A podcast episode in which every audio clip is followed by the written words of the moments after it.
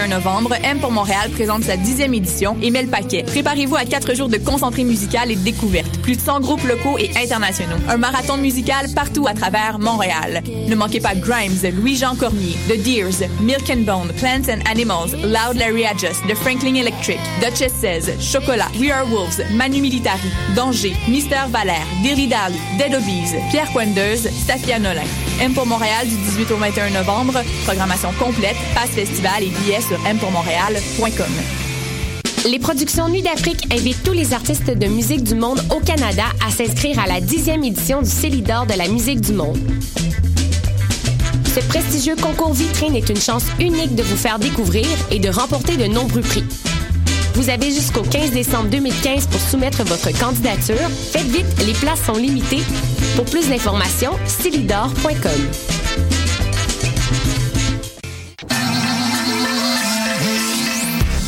RIDM. 140 films, deux rétrospectives, Des ateliers, des rencontres des installations, des soirées festives, et une salle interactive. le meilleur du cinéma du réel. La 18e édition des rencontres internationales du documentaire de Montréal. Du 12 au 22 novembre. ridm.qc.ca. Mondial Montréal, c'est une occasion festive de se rassembler sur des rythmes endiablés aux sonorités métissées. Cette année marque le cinquième anniversaire de l'événement et il fête ça globalement parlant avec des artistes venant de l'Algérie, du Madagascar, d'Israël, du Brésil, du Chili et plus. Alex Cuba, Samito, Florent Volant, Awa, Nano Stern et plus feront vibrer Montréal. 4 jours, 7 salles, 12 pays, 34 artistes, offrez-vous un voyage autour du monde sans pour autant quitter le centre-ville. Pour des renseignements sur les après-midi gratuits, billets et plus, visitez mondialmontréal.com. Vous écoutez Choc pour sortir des ondes.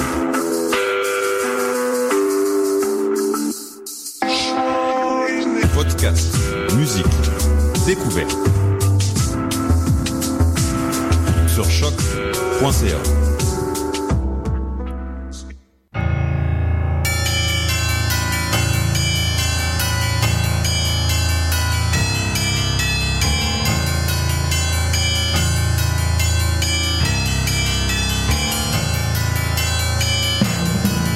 Bonsoir, vous êtes bien sur Choc, c'est Mission Encre Noire, tome 15, chapitre 204.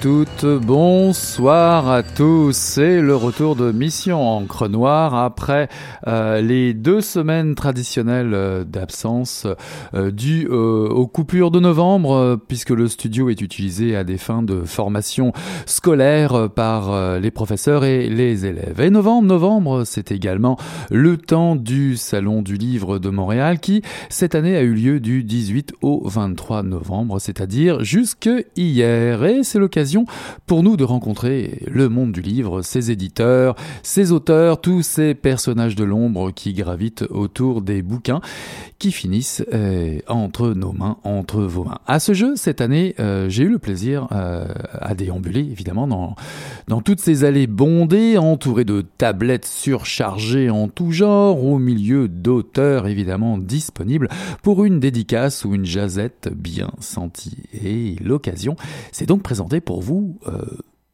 trouver deux auteurs qui font l'actualité en ce moment. Il s'agit de Vic Verdier, pour son roman euh, L'Empire bleu sang, paru en 2015 aux éditions Joël Cornu, et André euh, Marois, auteur de polar qui figure sur l'emballant recueil de nouvelles de polar Crime à la bibliothèque. ce fameux recueil de où 17 auteurs interviennent qui ont été invités sous la direction de Richard Mignot. nous, nous en avons déjà parlé auparavant récemment sur cette même antenne. Et justement, justement, en parlant d'André Marois, j'ai eu l'occasion euh, de vous parler de ses livres ici même. Rappelez-vous donc euh, de son livre La Fonction, paru en 2013 aux éditions de la Courte Échelle.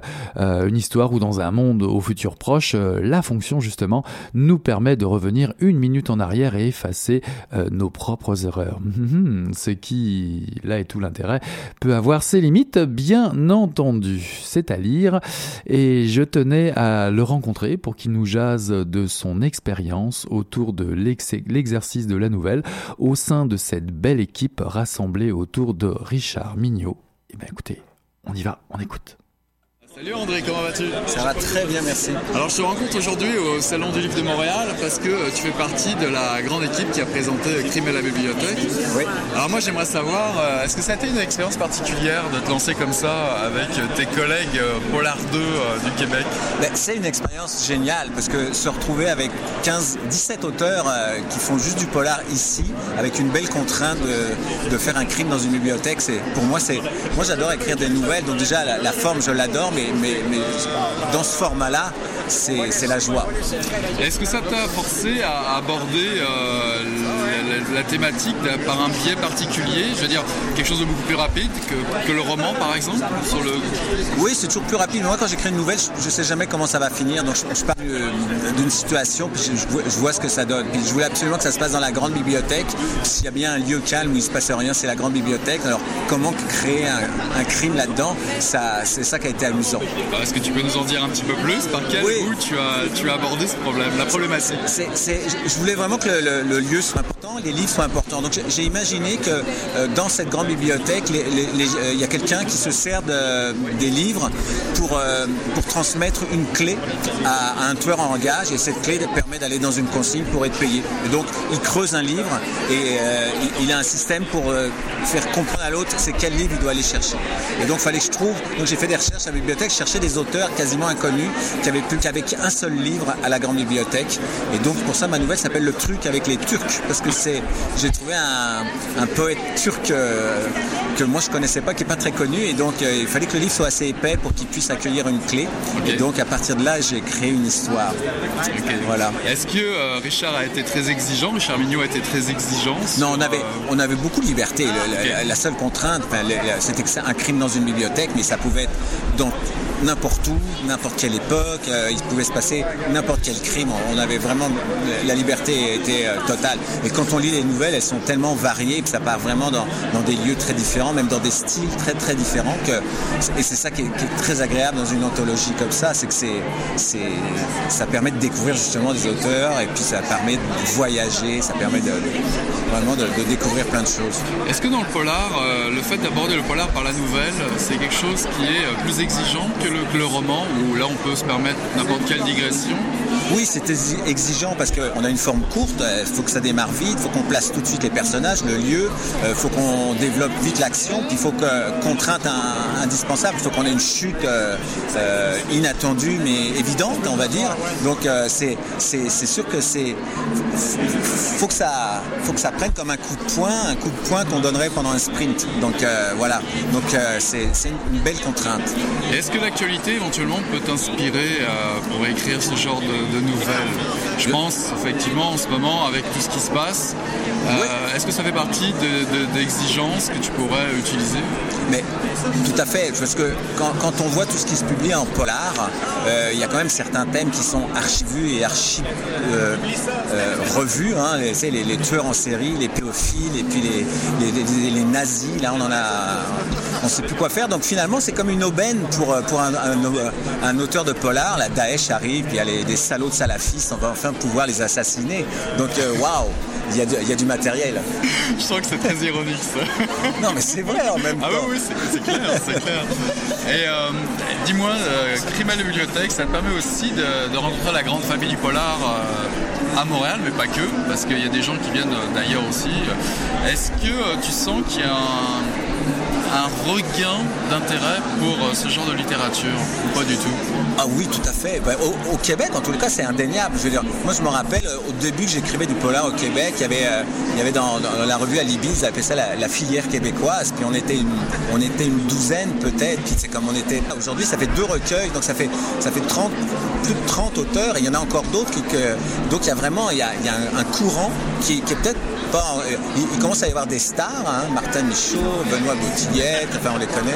Et donc c'est, mais c'est, il, en faut, ça prend là, ça prend des locomotives pour nous tirer. Et puis euh, je pense qu'il y a, il y a vraiment quelque chose qui est en train de se passer. Puis je pense que ça, va, ça va, ça va prendre sa place. On va sortir des frontières, on va se faire traduire. Tu parlais de locomotive, parce que des événements comme Nolton aussi, par exemple, ça aide à, faire la promotion de. je suis jamais allé à Nolton, mais, j'imagine que oui, bien sûr, c'est génial ce qu'ils font. Je vois ça de que j'ai suivi. Donc c'est sûr créer des événements, euh, euh, inviter des, auteurs étrangers, donc tout à coup se, mettre euh, sur la, carte internationale, c'est essentiel. Et je pense que le travail qu'ils font, c'est fabuleux. Ouais.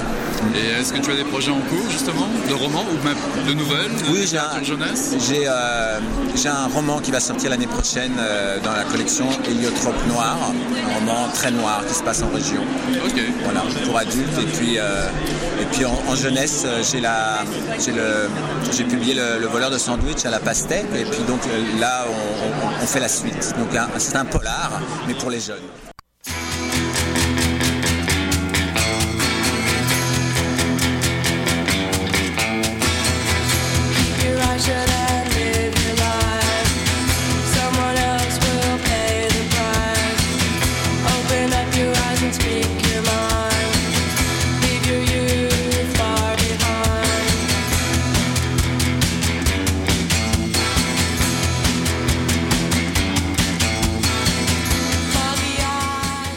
Alors forcément, j'aime vous réserver des surprises, et mieux encore, j'affectionne avoir à vous, vous, faire partager les miennes. Et je dois avouer que la lecture de L'Empire bleu sang de Vic Verdier, euh, mon deuxième invité, si je peux dire, si je peux parler comme ça, euh, ce roman qui est paru aux éditions euh, Cornu, m'a convaincu de le faire au plus vite, de vous partager cette découverte. Aux confins du récit euh, dystopique, de la science-fiction et voire même un peu du polar, ce roman de rétrofiction violent et irrévérencieux, comme il se plaît à, le dire ou se complaît à le dire. Ce roman est électrique et ambitieux. L'auteur Vic Verdier, de son vrai nom Simon-Pierre Pouliot, déjà remarqué et acclamé par la publication euh, L'appartement du clown paru chez XYZ en 2010 ou encore avec le fameux L'imprimeur doit mourir paru en 2014, Vic Verdier donc nous propulse dans un monde où le Québec n'est ni plus ni moins qu'à la tête du monde suite à la découverte de diamants bleus dans son cap. Euh, et nous sommes en 1887, ai-je oublié de le préciser. Vous voulez en savoir plus? Mhm. Suivez-moi donc à sa rencontre au Salon du Livre de Montréal.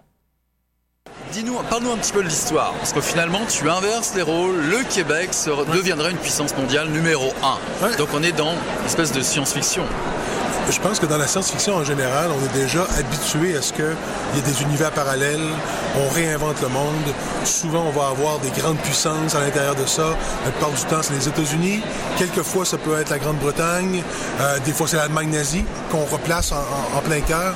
Moi, je me suis dit, qu'est-ce qui arriverait si, euh, au moment où on découvre, où les Européens découvrent le Canada, ils arrivent à Québec et le Cap Diamant est effectivement rempli de diamants. C'est le plus gros gisement diamantaire au monde. Il y a là une richesse incroyable. Et ça veut donc dire que tout d'un coup, à portée de main, il y a une, espèce de moteur qui vient changer le cours de, l'histoire. Et ça veut dire qu'à ce moment-là, New York n'existe plus vraiment. Tokyo, bah, c'est une, une, petite bourgade. Paris, d'accord, mais c'est vraiment Québec qui, quelque part, devient le centre du monde et devient le moteur du progrès. Alors évidemment, la question logique, euh, puisque Québec remplace, euh, je dirais, les, euh, les puissances mondiales traditionnelles. Ouais. Est-ce que le développement, est-ce que les rapports de force, est-ce que le rapport au pouvoir, est-ce que dans ton histoire, l'évolution se fait différemment Mais moi, il y a- une des choses dans l'histoire du Québec qui m'a beaucoup, beaucoup frappé, et c'est la place de la religion. Euh, et on sait que c'est tabou aujourd'hui d'en parler. Alors je me suis dit, je vais parler donc de Québec, d'un Québec qui serait quelque part indépendant parce que la ville de Québec deviendrait une cité-État. Euh, je pouvais pas passer à côté de euh, la religion, et je me suis dit, il faut que le rapport de force soit complètement différent. Et là vient la notion du progrès. Et je me suis dit, pourquoi est-ce que Québec, étant riche à ce point, aurait pas développé beaucoup, beaucoup de savoir au point tel qu'ils sont capables même d'acheter le Vatican jusqu'à ce que le Vatican soit en train de changer le dogme et vienne dire une affaire fondamentale, l'homme est l'égal de Dieu. Il a été créé, donc on dit souvent l'homme a été créé, euh, Dieu a créé l'homme à son, à son image. Mais si c'était vrai, ça veut dire que l'homme aussi a le droit de changer la création. Alors là, on rentre dans toute l'idée de la génétique. Alors je me suis amusé à, faire quelque chose qui est complètement casse-gueule, parce qu'on parle de politique, parce qu'on parle de religion, parce qu'on parle aussi de science, et parce qu'on parle d'une ambiance qui est très violente, et où on veut, euh, où on veut démontrer une, une domination euh, d'une cité-État culturellement sur le reste du monde. Alors tu parlais de projet casse-gueule, bah, c'était peut-être un projet casse-gueule vu l'ampleur, la définition. Ouais. Je sais pas si tu es parti de cette idée-là Ouais. dès le départ du roman en me disant je vais inverser les rapports, inverser les rapports des forces. Mais est-ce qu'à un moment tu t'es pas euh, laissé emporter Est-ce que l'histoire t'a pas comme Moi, Eric, là, c'est, c'est pas du tout comme ça que je l'ai pensé. C'est-à-dire que j'avais dans, dans mon esprit que c'est ça qui se produirait, sauf que, au fin fond, c'est une histoire. Ce que je raconte là, ce sont des scénettes. On suit, on suit une vingtaine de personnages qui se promènent et qui viennent nous raconter Québec à deux époques différentes. En 1887 et en 1987. Et, dans ces deux époques-là, on sent les effets de ce que l'un fait sur l'autre. Et, et somme toute, on est dans une histoire assez simple. Hein, on suit quelqu'un qui, qui est en plein milieu de, de- de ce Québec-là, qui, qui est atteint d'un grand mal, qui est lié à des dérives sectaires. Mais somme toute, ça se trouve être une scène, une autre scène. On n'est pas en train de raconter l'histoire du monde. C'est pas, c'est pas une encyclopédie que j'ai faite là. C'est, c'est- j'espère que tu, tu l'as pas senti comme ça. Non, non, c'est un récit qui est très dynamique. Ouais, je veux ouais. dire, c'est si on aime ou on n'aime pas la science-fiction, si on aime, Ouais. si on n'aime pas le polar, si on aime, on n'aime pas le suspense. En fait, il y en a un peu pour tous les goûts. Ouais. Tu as réussi un peu ce prodige de, de- de- de rassembler un peu tous ces, euh, je dirais tous ces mou- mouvements, tous ces, euh, courants, tous ces courants en un livre qui finalement qui est pas si gros que ça. Ça pourrait Non. faire peur. Un, un projet aussi ambitieux, on se dit oh ça Oui. fait 400 pages. Non, ça fait 150, 200 maximum. Oui, euh, Mais euh, Et puis je te dirais que je l'ai même, au, au départ, je l'avais pensé comme une plaquette. Quelque chose qui est vraiment un coup de poing. Parce que je l'ai écrit après, après mon premier roman et j'avais besoin, c'est une, confession que je te fais, j'avais besoin de me rincer. Il fallait que j'aille dans quelque chose de complètement différent, que je me vide, que j'aille ailleurs. Et je me suis dit, je me laisse aller complètement. Et en me laissant aller, je me suis rendu compte qu'il y avait là un plaisir fou, un à- à faire faire des choses qui ont franchement aucun sens à des personnages, à, leur imaginer une, une agressivité, une violence qui est euh, peut-être hors norme, mais aussi à se dire comment est-ce que les gens du commun vivraient dans un monde qui est complètement différent? Et moi, je suis persuadé qu'on serait assez semblables, même si les prémices de nos vies sont pas les mêmes. Alors, ce qui est amusant aussi, parce que tu parles d'imaginaire, Ouais. mais tu, tu situes quand même ton récit au Québec, dans la ville de Québec, Ouais. dont tu, tu nous rappelles les endroits, Ouais. tu nous situes bien, ton- tu plantes très bien ton décor, puis tu rappelles beaucoup de mythes aussi. Il y a le mythe de l'homme fort, l'homme surpuissant, Le euh, surhomme. le, le- le- le mi-animal, euh, en tout cas le robot, on pourrait même penser à un mythe quasi Frankenstein avec des, des- Ouais. des- des chiens super puissants. Ouais. Euh, la religion, effectivement, qui, qui rappellerait ce qui s'est un peu passé au Québec à une époque. Donc il y a une partie historique sous-jacente. C'est quand même assez. euh, Mhm. Tu avais besoin d'avoir un, un- un lien au réel finalement. Oh, c'est clair. Même, même, je te dirais qu'au départ, j'avais fait toutes sortes de variations sur les noms euh, de mes personnages qui leur qui évoquaient un personnage réel euh, qui était dans la même fonction. Par exemple, au- au- je parlais d'un cardinal et je l'appelais Ouellette. Mais là, j'ai choisi d'aller vers Duplessis finalement. Parce que Ouais. Duplessis, c'est aussi un nom très, qui est très Ben oui. porteur, mais pas nécessairement du côté, euh, du côté d'un cardinal ou d'un évêque. Il y a eu un évêque du Plessis, mais il n'est pas aussi, il est pas aussi actuel que Monseigneur Ouellette ou qu'un autre. euh, alors, même chose, il y avait, le seul qui est resté, c'est Pelado. J'ai eu besoin à un moment donné, de- et c'était avant que Pierre-Carl Pelado euh, se lance en politique. C'est même plus Mais- dystopie, là. Non, on était dans- un. Il y aura des dons de voyance, finalement. ah ben peut-être. Écoute, si ça arrive, c'est pas, pas une mauvaise affaire. Mais les gens qui l'ont lu m'ont dit, un, qu'ils avaient eu un bon moment de lecture, qu'ils avaient été emballés par, par le rythme, euh, qu'ils s'étaient promenés entre les deux époques sans avoir trop de difficultés. Et ils retenaient beaucoup les scènes percutantes. Exact. Parce qu'on commence là, dans le, j'entraîne mon lecteur dans la première scène, euh, dans un, un- en fait, une espèce de, de métro suspendu euh, au-dessus de Québec, avec quelqu'un qui a l'air d'aller chercher un, euh, un- un compagnon pour un larcin, pour commettre un crime, qui passe à côté de gens qui se sont fait crucifier, hein, qui, se sont fait, qui sont là, qui sont, pilori, qui sont au pilori, qui sont donc attachés devant, devant tout le monde. Le Moyen-Âge. Avec euh, donc un retour qui, Revient, qui est ouais. très très quelque chose qui ressemble beaucoup à donc le châtiment corporel est encore faisable à, à Québec et, euh, et ça commence par finalement une décharge électrique dans les couilles d'un agresseur. Quand on prend, on part, on part comme ça, on n'a pas l'impression d'être. On sait qu'on n'est pas là, on n'est pas, on n'est plus à Sainte-Foy là. Bah, on est.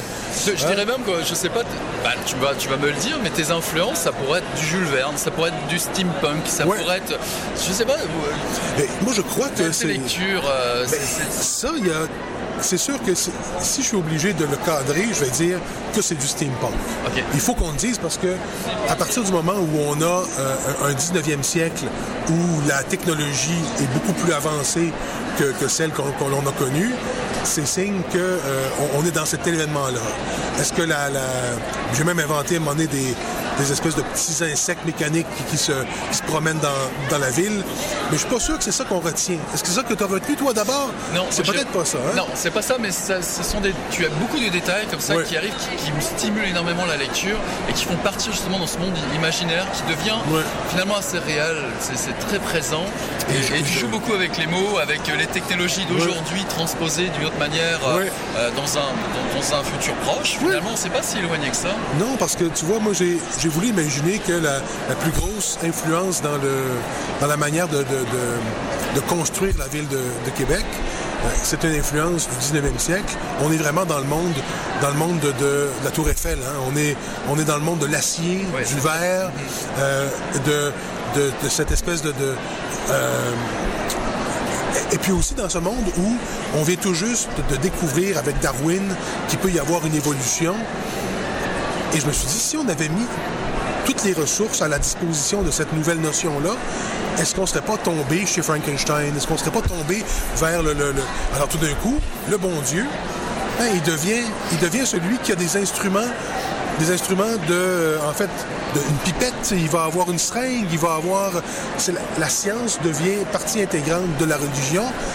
Et ça, ça permet une, une dérive là, au point de vue de, euh, de ce que l'être humain est, puis surtout de, de quelque part, euh, j'étais même dans l'île du Docteur Moreau à un moment donné, hein, Oui, on était vrai. dans le- la création de, ces affaires-là. Alors, tout ça faisait partie, et je me suis dit, Québec a le potentiel de porter ça. Bah ça, ça m'a surpris parce que finalement, euh, euh, vu justement le potentiel narratif que tu as, le potentiel imaginaire que tu mets dans tes histoires, finalement, perdre un personnage ou de la course-poursuite ou, euh, ou une espèce de, de, de, de, de- de conspiration comme ça, je la voyais plus finalement, comme d'habitude, à Montréal, grande Ouais. ville tentaculaire, etc. Puis là, toi, tu la mets à Québec. C'est étonnant quand même. Ben, C'est rare. Alors, on va, on va faire une, une admission. Moi, je suis né à Québec. Ça se sent. C'est sûr qu'il y a quelque chose là, hein, il y a quelque chose là. Euh, et et j'ai même étudié dans le Vieux-Québec. Et je me rendais compte à quel point il y a quelque chose de victorien à Québec. Plus qu'à Montréal encore, parce que être sur le cap, la manière dont les, dont les, les, les- les- les édifices sont acc- accrochés au cap, tout ça, ça évoque beaucoup, beaucoup le Londres euh, de la fin du 19e siècle. Alors pour moi, c'était plus inspirant de le faire là. Et puis, euh, c'est une ville fortifiée aussi. Alors penser à une cité-État, ça devenait intéressant autour de, de- de Québec, c'était faisable. Et, euh, et puis ça venait tout changer. Et puis là, je me suis dit que peut-être, par rapport au lecteur, je me suis dit, moi, il y a des choses que j'aime dans la vie. quand j'ai lu des romans, des polars, par exemple, euh, Tel que ben, du Henning Mankell ou encore du à lire, on est en Suède. Même, oh, prenons Millennium. ok? Millennium, tout le monde connaît. Millennium, ben, t'es dans les pays scandinaves, tu le ressens tout le temps. Tu as tu n'es pas du tout à New York. C'est pas le même rythme, c'est pas de la même manière. Tu es dans un autre univers et, et- et ils te permettent de ne pas être dans, ton, dans ta zone nord-américaine de confort. Moi, je pense que Québec fait ça. Je pense que le lecteur, si euh, l'Empire bleu sang était traduit en anglais ou en espagnol, il y aurait des images de Québec superposées à ça. Et je crois que les images historiques euh, seraient tout à fait synchro avec ce qu'on présente ici. Mais ça veut dire, par exemple, qu'on vient, on vient pimenter Québec avec le château Frontenac qui est là, probablement plus gros, mais on se claque la Tour Eiffel. Parce que la Tour Eiffel, c'est pas du tout à Paris qu'elle aurait été construite. C'est là. Alors, les, gros, les gros éplins, les, les immenses, les immenses navires, ben, c'est- c'est sûr que c'est à Québec que ça aurait été construit. Alors, je me suis vraiment amusé à dire, si on se faisait un Gotham City, mais qu'on le faisait en français, ça donnerait quoi? Puis franchement, c'est pas, euh, c'est pas si décalé que ce que j'aurais pensé. Non, non, je t'avoue que ça fonctionne. Non, bon, ça tant mieux. fonctionne vraiment. Dis-moi, est-ce que tu vas rester dans le domaine des zeppelins dans tes projets à venir? Euh, Est-ce qu'on reste dans ce- cet univers dystopique encore? Euh, tu m'écartes de poser ces questions-là parce que il, il est certain que je vais me- m'en donner à cœur joie dans quelque chose qui va autour de ça. Parce qu'une fois qu'on a un univers bâti, c'est toujours très tentant de vouloir l'exploiter autrement.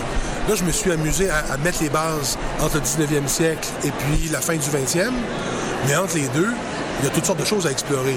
Ça va être super, par exemple, de me faire quelque chose autour de la Deuxième Guerre mondiale ou d'aller autour même de la Première. On pourrait, on pourrait s'amuser dans cet univers-là et ça, fonctionnerait encore. Et il y a déjà des graines qui ont été semées qui me permettent de faire ça. Mais maintenant, moi, comme, comme euh, romancier, euh, je ne suis pas capable de choisir ce que j'écris. Alors, j'écris, j'écris du polar, j'écris du... euh, j'ai fait de la doodlit. Connais-tu la doodlit? Non, vas-y, bah, dis-moi un petit peu Ben, que c'est une invention, c'est de la chiclite pour hommes. Hein, c'est hein, de, de la chiclite, comme euh, Raphaël Germain peut en faire, par exemple. Tout mon respect à, à Mme Germain. Euh, il manquerait plus que tu hein, manques de respect non, à la mais mais non, du tout, mais c'est de dire, de dire un groupe de filles, euh, souvent, bon, ils sont, ils sont très urbaines, euh, elles, elles cherchent l'amour, il va y avoir, elles cherchent le sexe aussi, la passion, elles boivent, elles, se- elles, elles sont, elles sont très, très vivantes. Mais moi, j'ai fait ça avec un groupe de gars. Est-ce que c'est autant politiquement incorrect que peut l'être finalement euh, l'Empire du sang? Oh, je pense que sang, je me suis beaucoup amusé à faire quelque chose qui était. Je, je pense pas que ça soit aussi transgressif que l'Empire bleu sang, mais il est clair qu'il y a une réponse. J'ai écrit ces romans-là un peu en réponse à euh, tout ce qu'on a vu dans la, dans la culture québécoise des dix dernières années, là, où tu avais les Invincibles, où, t'avais, euh, où on, on présentait beaucoup de, euh, de gars, vraiment des losers. tu sais. Et moi, je voulais que, que ce loser-là ait, ait une chance de ne pas l'être. Alors, je me suis amusé à ce que, à ce que ça- ça gonfle un peu. Et présentement, là, je suis en train de me faire ce que j'appelle un... J'écris un Tarantino présentement. Je train d'écrire quelque chose, un récit circulaire, tu sais, qui commence tout autour d'une émeute au Centre Bell et qui, euh, qui finalement suit quatre ou cinq personnages en chassé-croisé qui s'influencent un l'autre alors qu'on est en train de perdre le contrôle dans la plus grosse émeute que le Montréal a jamais- connue. Il y aura du hockey dedans ou ça sera. Ah oui, là, on est à la finale de la Coupe Stanley. tant qu'à entre, entre quoi? Entre quoi? Le Canadien Et Boston. Non, Non. les Flames. Les Flames. Pour que ça soit la bataille du Canada. Alors là, il faut que ça pète. Et là, ça pète comme il faut parce que ça commence avec Vic Verdier qui dit quoi? Qui, qui commence le roman en disant, en disant il est, il est 19h04. Il reste 56 minutes avant le début de la, partie et il reste encore 7 ou 8 heures avant que je me balance au bout d'une corde. Et voilà, Vic Verdier, Euh, pas mal non hein, euh, une très très belle rencontre. J'ai vraiment eu du plaisir à faire ces entrevues euh, pour vous, récoltées au Salon du Livre qui vient tout, juste de, tout juste de se terminer hier, le 23 novembre. Donc je vous encourage à aller retrouver ces auteurs. Tout d'abord André Marois, que vous retrouvez dans le recueil de nouvelles Polar, Crime À la bibliothèque, euh, autour de 17 autres auteurs qui partagent le même sujet, sous la direction euh, de Richard Mignot. Bien entendu, nous en avons déjà parlé ici. Si vous voulez retrouver l'émission, allez donc faire les curieux sur le site de Choc et retrouver le podcast assez récent concernant Crime à la bibliothèque. Puis, puis, puis, s'il vous plaît, donnez-vous la chance de lire Vic Verdier, L'Empire bleu sang, paru aux éditions Joe Cornu. Ça, c'est tellement, euh, tellement euh, gonflé comme Paris et, très riche comme lecture que vous devriez vous en emparer et aller directement jusqu'à la fin du roman euh, sans vous coucher ni manger. Enfin bref, une lecture qui va vous laisser sans voix ou plutôt rassembler vos amis pour partager l'Empire bleu sang de Vic Verdier, paru aux éditions Joe Cornu. Voilà qui conclut ce numéro 204 de Mission Encre Noire, tome 15. Et puis, on se donne rendez-vous, bien évidemment, à la semaine prochaine. Salut là, bye